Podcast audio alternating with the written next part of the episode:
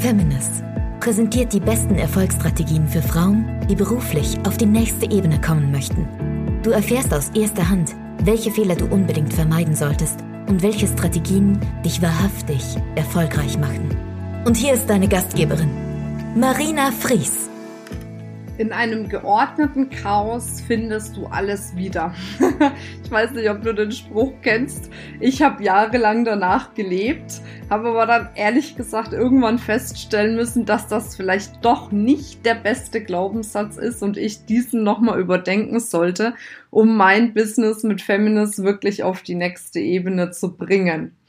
Ja, und auch um das Thema Ordnung dreht sich jetzt in dieser Woche mit dem Beitrag von der Andrea Küme. Die hat da einen Vortrag gehalten dazu beim Feminist-Kongress in Düsseldorf, der sehr, sehr spannend ist und sie wird dir das super spannende Aspekte näher bringen.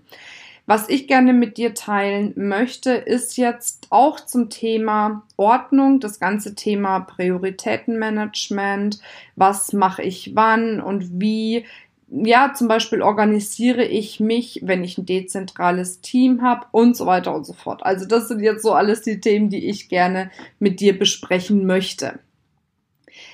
Wie gesagt, es gab Zeiten in meiner Laufbahn, da hat wirklich das geordnete Chaos geherrscht, aber ich habe dann gemerkt, umso größer Feminas wurde, umso mehr Struktur und Ordnung musste da auch reinkommen um mit diesem Wachstum mithalten zu können. Jetzt ist es bei mir auch so, dass ich mittlerweile ein recht großes Team habe, aber alle dezentral sind. So habe ich mich entschieden dafür, weil ich das gerne mag, dass ich so meine Freiheit habe mit meinen eigenen vier Wänden im Büro und alle quasi so auch ihr eigenes Büro haben, mit dem sie dann quasi auch arbeiten können oder in dem sie arbeiten können. Jetzt hast du natürlich die Herausforderung, wenn du mit mehreren unterschiedlichen Menschen zusammenarbeitest, wie kriegst du dich jetzt organisiert? Und das war für uns wirklich die größte Challenge. Und wir haben da so ein paar Tools jetzt für uns entdeckt, die ich auch mal mit dir teilen möchte mit denen du dich auch zum Beispiel sehr gut organisieren kannst, entweder alleine oder im Team. Zum Beispiel haben, haben wir genutzt oder nutzen immer noch das Tool Trello. Ich weiß nicht, ob du das kennst. Es ist ein kostenfreies Tool und dort kannst du Dokumente hochladen, du kannst Projekte damit planen, du kannst Personen dazu einladen, dass sie sehen, wie der Status des Projektes ist. Die können dann auch in diesem Projekt arbeiten, neue Daten hochladen, Daten austauschen und du siehst immer nur wirklich diese aktuellen Daten, so dass du auch kontrollieren kannst, wer macht welche Tätigkeit gerade, wie ist da der Stand der Dinge oder du kontrollierst damit dich selbst. Du kannst Checklisten machen und sagen, okay, für mein nächstes Projekt brauche ich noch das, das, das, das, das.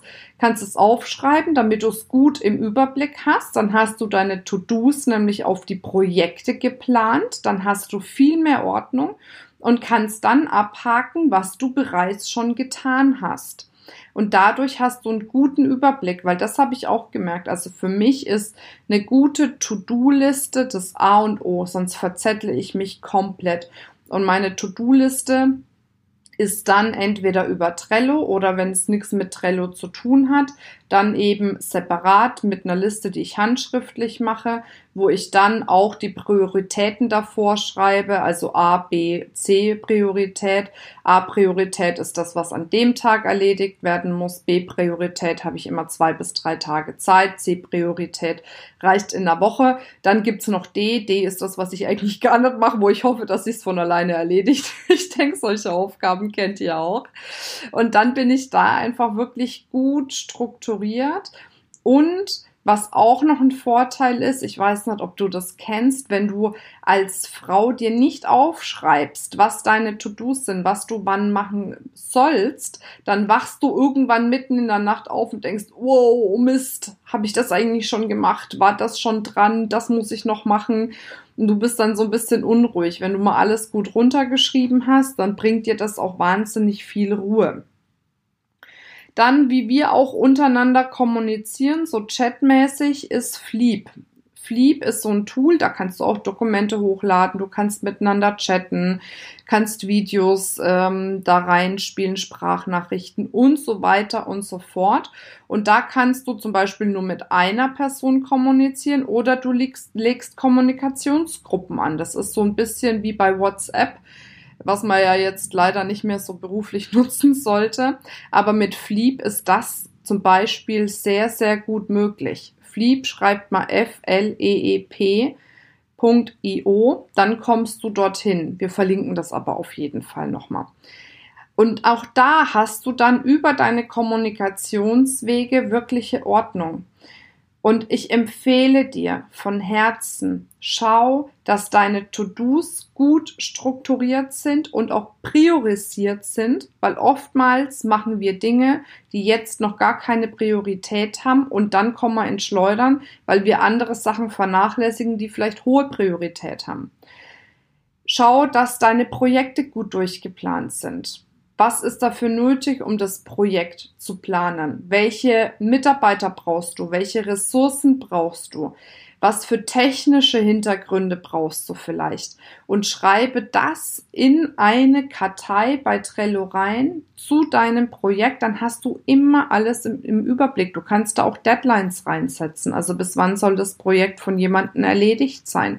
Und die Person dann per E-Mail automatisch darauf hinweisen. Also Trello ist ein cooles Tool, da ist wahnsinnig viel möglich. Es gibt mit Sicherheit auch andere Tools. Ich nutze das sehr, sehr gerne, um mich zu organisieren und um mich zu strukturieren.